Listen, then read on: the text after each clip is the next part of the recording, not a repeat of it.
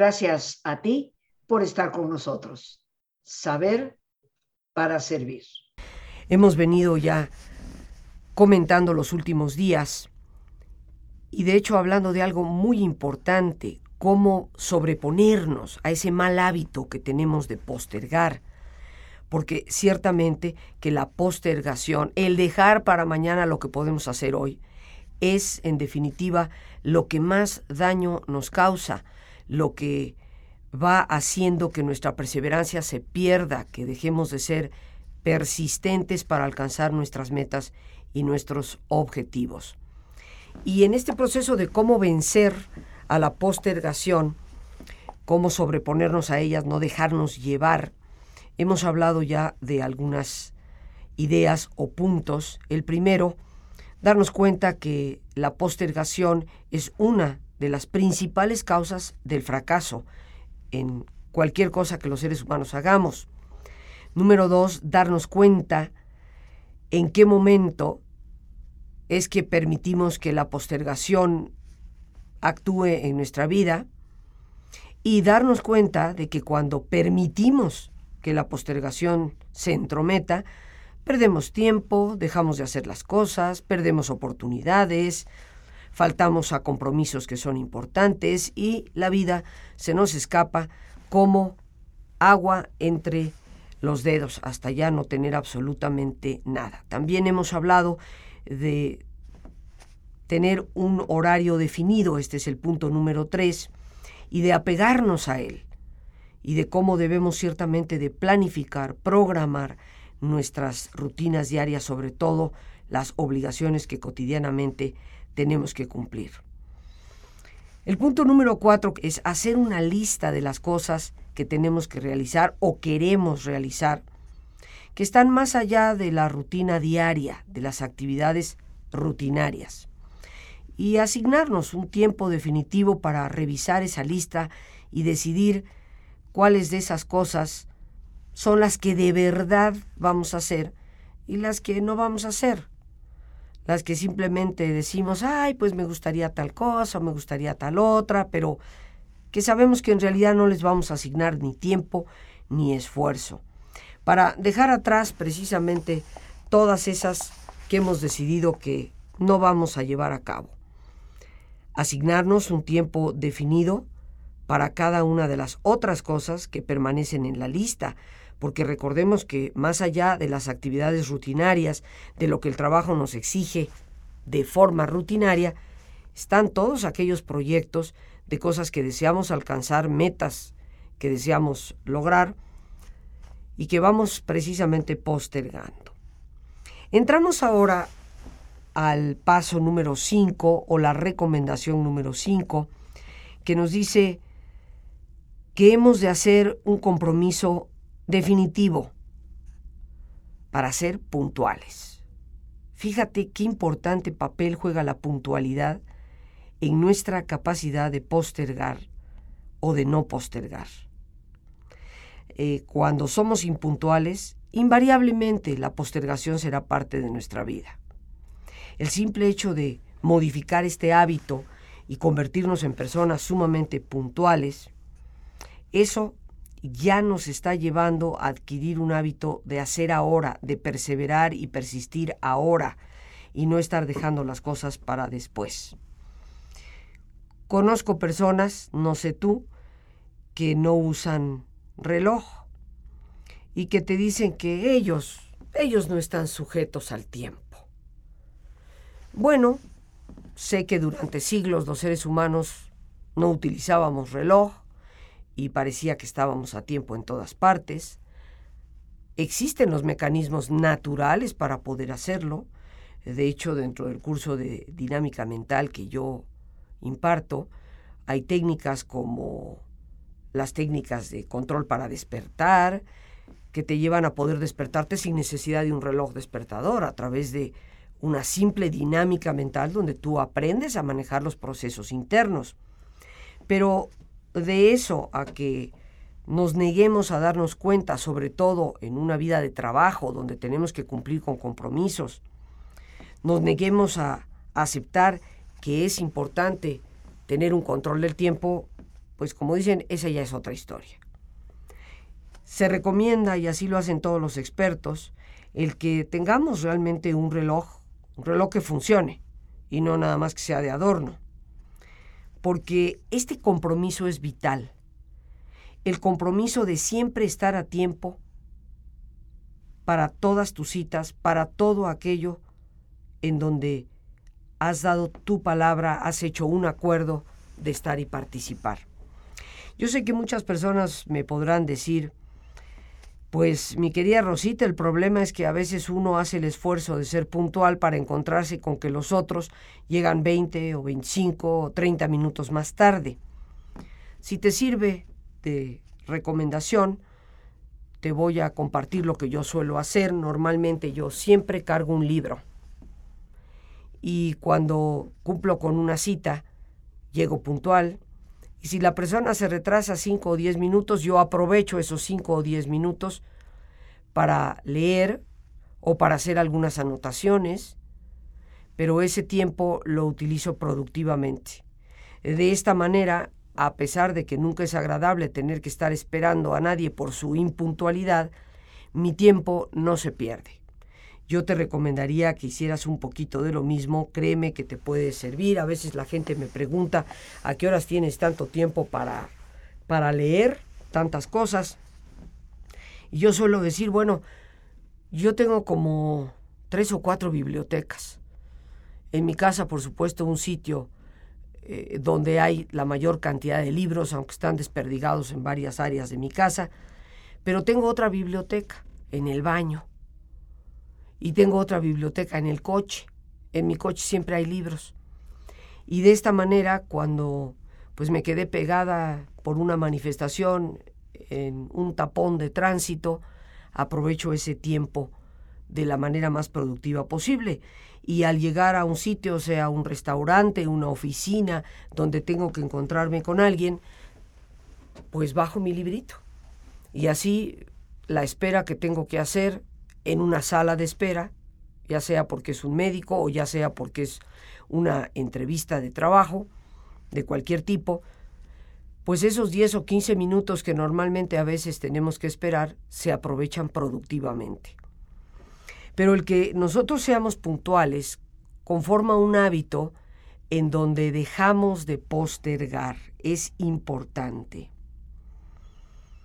Número 6 hagamos una evaluación realista de la cantidad de tiempo que se requiere para cada una de las actividades que queremos realizar y démonos a nosotros mismos suficiente tiempo y la preparación adecuada para estar preparados de forma correcta.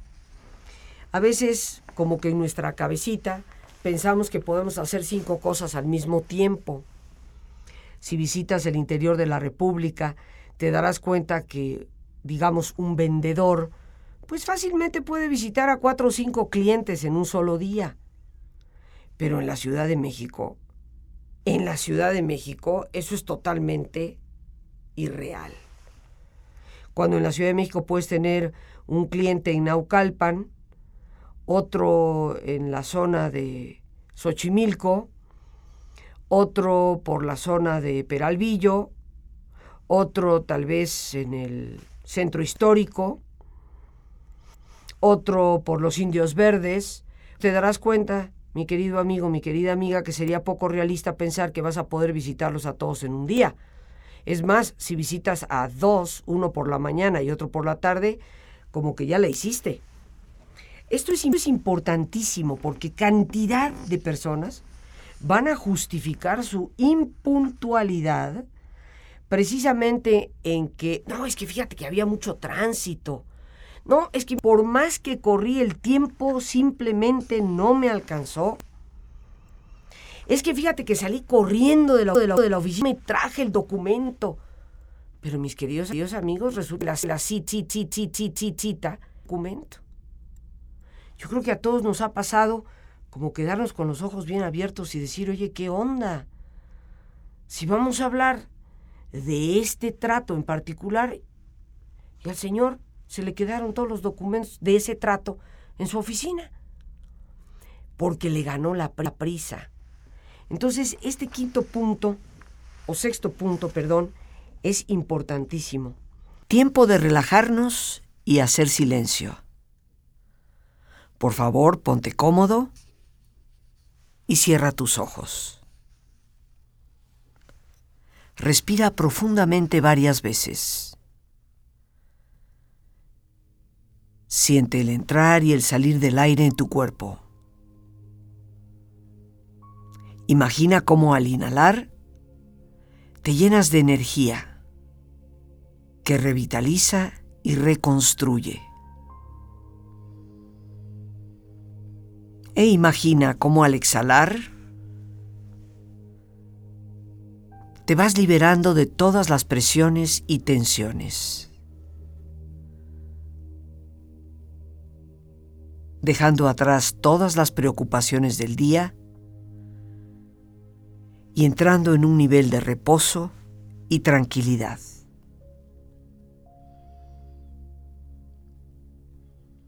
Respira profundamente e imagina este intercambio en tu respiración por medio del cual te llenas de paz y te liberas de todo estrés.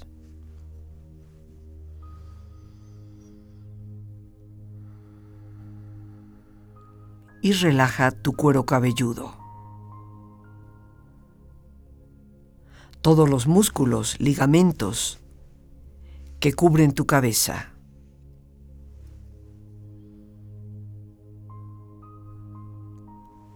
Relaja tu frente. Siente la piel, la vibración de la piel que cubre tu frente.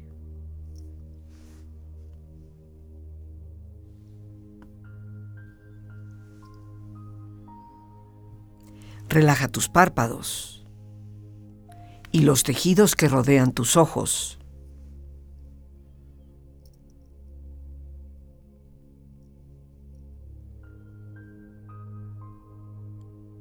Relaja tus mejillas, la piel que cubre tu cara.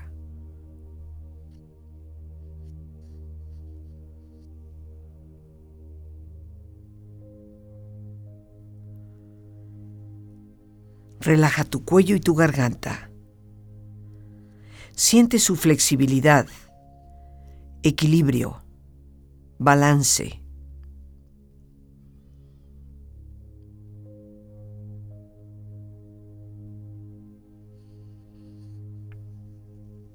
Relaja tus hombros. Siente la ropa en contacto con esta parte del cuerpo.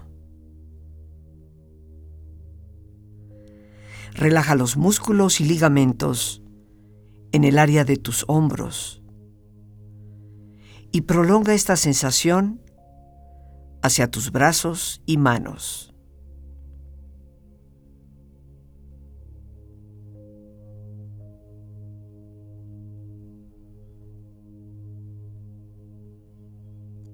Relaja tu espalda.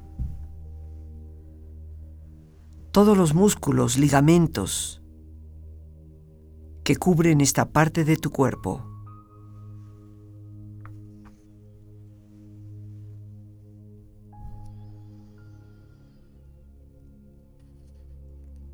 Concentra tu atención en tu pecho.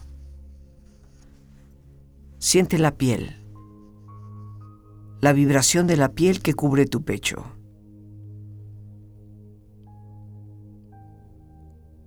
Relaja las tensiones y pon a esta parte de tu cuerpo en un estado de relajación profunda.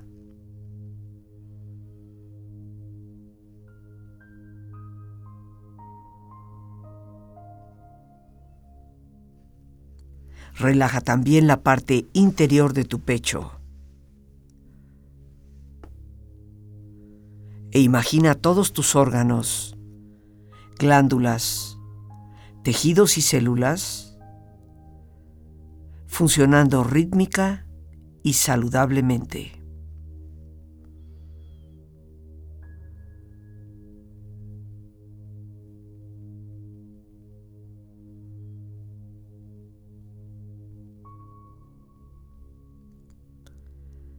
Relaja tu abdomen. Siente la ropa en contacto con esta parte del cuerpo. Relaja las tensiones y pon a tu abdomen en un estado de relajación profunda.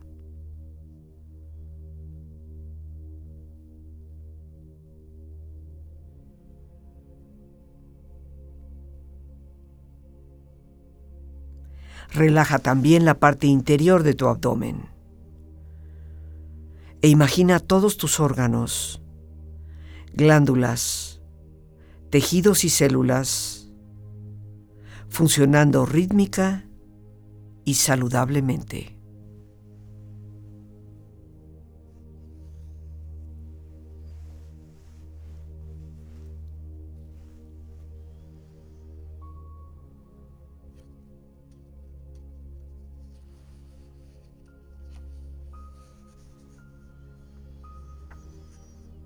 Relaja tus muslos, tus rodillas. Siente la piel y la vibración de la piel que cubre estas partes de tu cuerpo.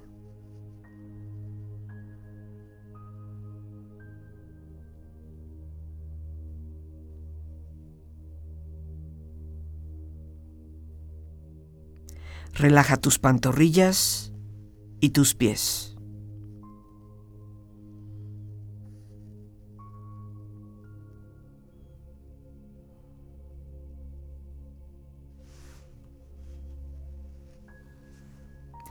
Con esta agradable sensación de relajamiento en tu cuerpo, proyecta en tu mente la imagen de un lugar ideal para el descanso.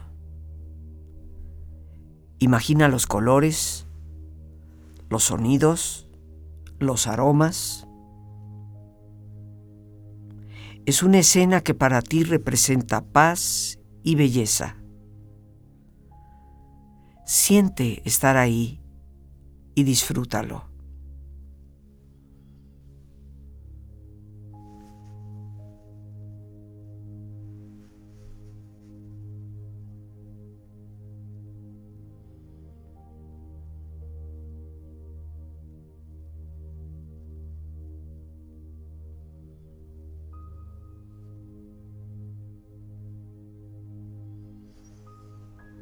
Afirmaciones positivas para tu beneficio. Aprendo de toda adversidad y obtengo el mejor provecho de este día.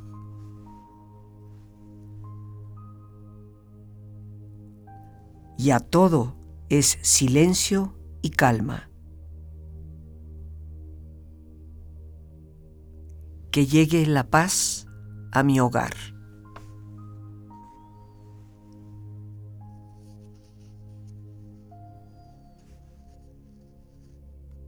Con mi cuerpo relajado, mi mente tranquila, me libero de tensiones y lleno mi ser de silencio y serenidad.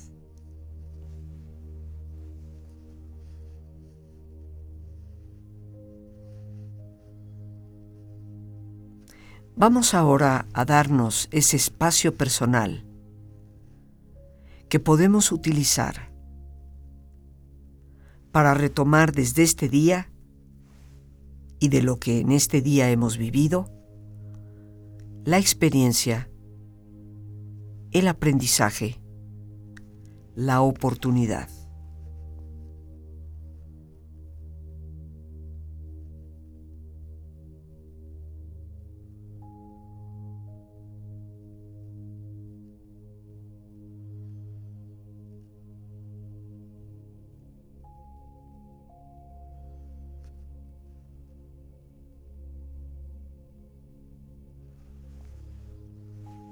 Este es también un tiempo para ordenar ideas, programar nuestras metas, nuestros objetivos para el día de mañana.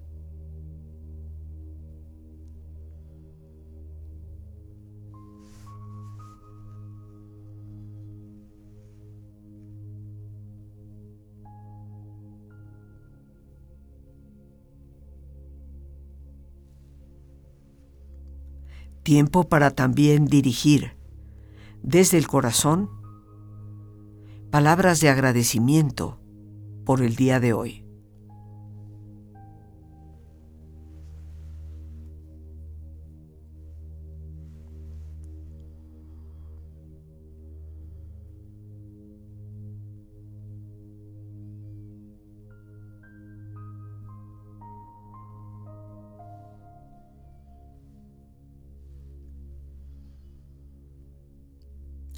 Utiliza y aprovecha este silencio interior para lo que desees o necesites.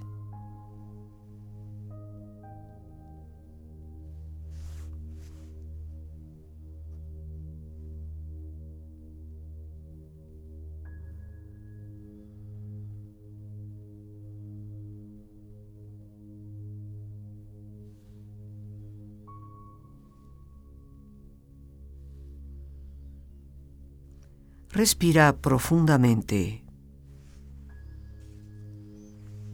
Relájate.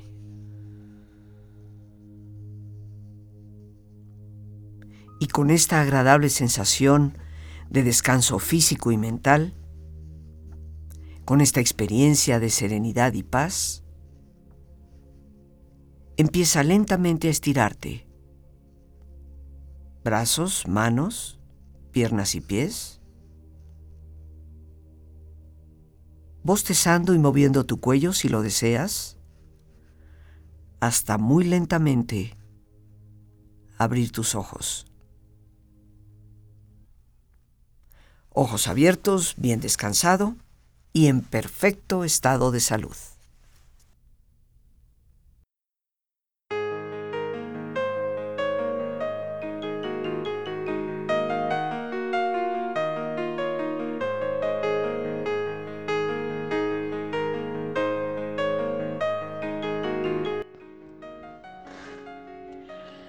Amigos y amigas, hoy les invito a una maravillosa oportunidad con un taller que me parece implica las cosas más importantes para nuestra calidad de vida, el sentido, la misión y el propósito.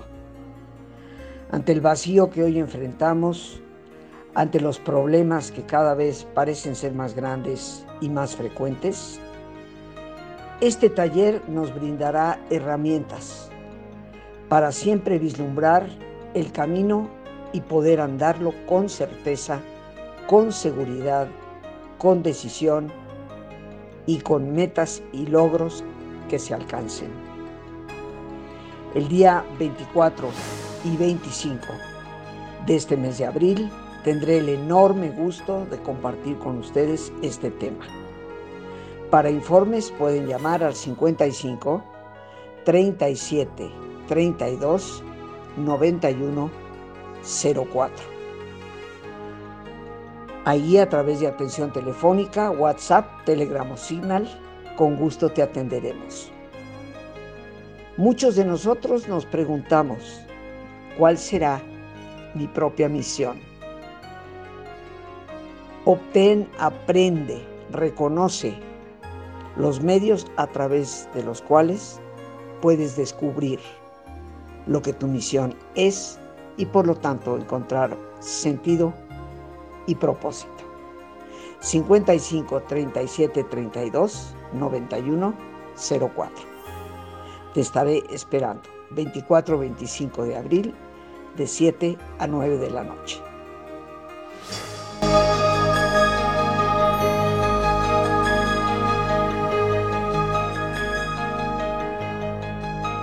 El séptimo paso o séptima recomendación para continuar con esto de sobreponernos a la postergación es planificar el manejo de una actividad solamente hasta que es completada, hasta que la terminemos. ¿Cuántos de nosotros pretendemos hacer cinco, seis, siete cosas al mismo tiempo? ¿Esto a qué nos lleva? Nos lleva a que las cinco, seis o siete cosas, si es que se llegan a hacer todas, se hagan a la media media, no con excelencia, no como deberían de haberse hecho, Aunque lo más probable es que de esas cinco, seis o siete cosas que estamos pensando hacer todas al mismo tiempo, finalmente hagamos una o dos, tal vez tres, y no muy bien hechas. Es mejor enfocar, dedicar todo nuestro esfuerzo en una sola actividad, en un solo objetivo, en un determinado momento, hasta que lo terminemos, en vez de pretender estar haciendo varias cosas de forma simultánea. Esto en terapia, por ejemplo, se maneja como una de las reglas básicas para poder manejar la adversidad. Cuando llega un paciente a visitarte y te dice, pues fíjese que yo, yo tengo varios problemas. Para empezar, pues fui al médico y el médico me ha diagnosticado una enfermedad gravísima. Es más, me dice que el tiempo de vida que tengo es relativamente corto. Pero adicionalmente a esto tengo serios problemas con mi esposa o con mi esposo. De hecho, a los pocos días o semanas de haberse enterado de esta situación de mi salud, pues me abandonó. Pero fíjese que aparte de eso, pues como que alguien corrió la voz en la empresa y me pasaron a, a liquidar.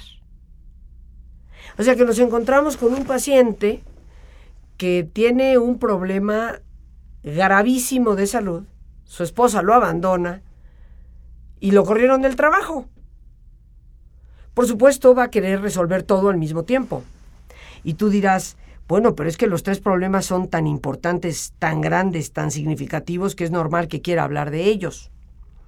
Pero ¿qué sucede si el terapeuta permite que mezcle una cosa con otra? No vamos a llegar a ninguna parte. Será preferible decirle a esa persona, mira, comprendo que hay tres áreas de problema muy importantes. ¿Qué te parece si de este tiempo que tenemos, que tal vez son 60 minutos, asignamos 20 minutos únicamente para hablar de tu situación de salud. 20 minutos para conversar sobre tu situación afectiva con tu esposa.